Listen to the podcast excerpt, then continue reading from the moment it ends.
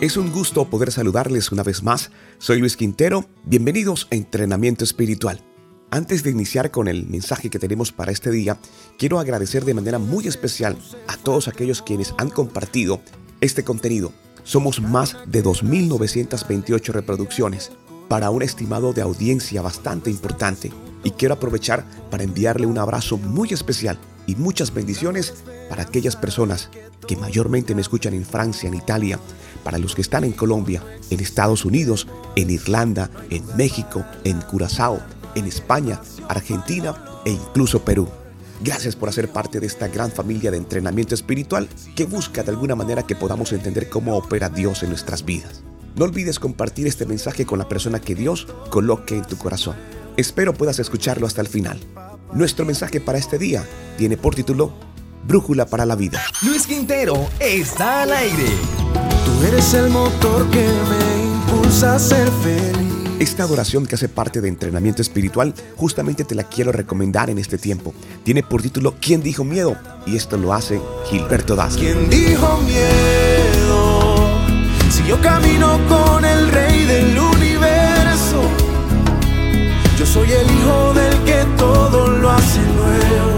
dueño de esto es mi papá. Un artista colombiano que ha llevado la palabra del Señor a todo el mundo.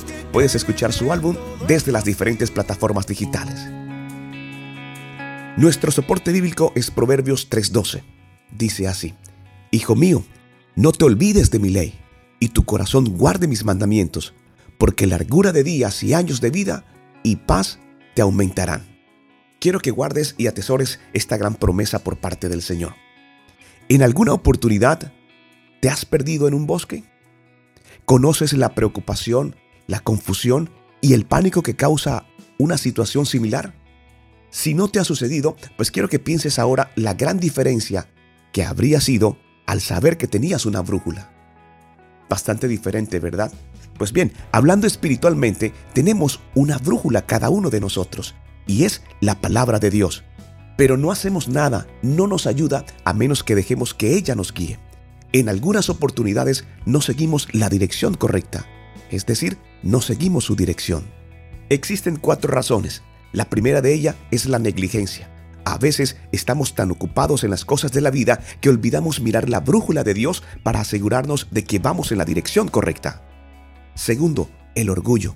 A menudo queremos determinar nuestro destino, pero al confiar en nuestras fuerzas, en nuestras habilidades, en nuestra inteligencia, planeamos nuestra propia ruta. 3. Las distracciones. La senda de la obediencia a Dios no es nada fácil. De hecho, a veces puede ser muy difícil. Satanás ofrece otros caminos que prometen placer y comodidad si ignoramos la brújula de Dios y le seguimos. Aunque estos caminos parezcan agradables al comienzo, llevan a la desilusión y al engaño. 4 las dificultades. Siempre que aparecen obstáculos en el camino, nuestra tendencia natural es tratar de evadirlos. Pero al no usar la brújula de Dios y extraviar el camino, perdemos los beneficios que Él quiere darnos en los terrenos escabrosos, una fe fuerte y un carácter santo. Quiero hacerte una pregunta. ¿Por qué deambular si la brújula del Señor está disponible para ti? Deje que la Biblia sea su guía en el camino de la vida. Dios promete darle días productivos y años fructíferos si sigue su camino. Él dirigirá cada paso de su senda y su paz te sostendrá, aún en tiempos de dificultad, aún en estos tiempos. Existe una gran promesa por parte del Señor. Recuerda bien lo que dice Proverbios 3:12. Hijo mío, no te olvides de mi ley y tu corazón guarde mis mandamientos. Es tiempo de guardar los mandamientos del Señor. ¿Sabes por qué? Porque largura de días y años de vida y paz te aumentarán. No solamente a ti, sino a los tuyos. Señor, queremos darte gracias por este día que nos permites vivir, que nos permites compartir en familia. Solo tú, Señor, conoces el corazón de cada uno de nosotros y hoy el mundo hace un silencio para que tú puedas escuchar nuestra oración. Te pido, Padre amado, que le des fortaleza a todas aquellas personas que han perdido seres queridos durante este proceso.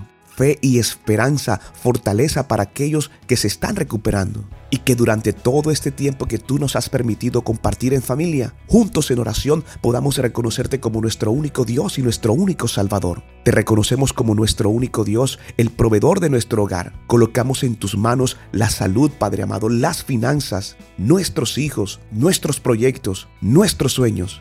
Sabemos y comprendemos que todo obra para bien para quienes te aman. Creemos en tu palabra, creemos en la promesa de la vida eterna.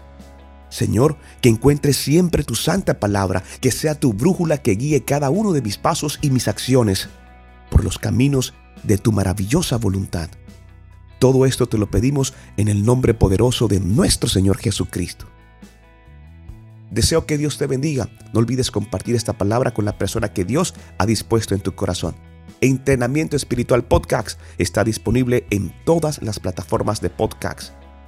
Deezer, Spotify, Apple Podcasts y Google Podcasts. Deseo que Dios te bendiga. Dios no miente. No soy el mensaje, soy el cartero. Luis Quintero, entrenamiento espiritual.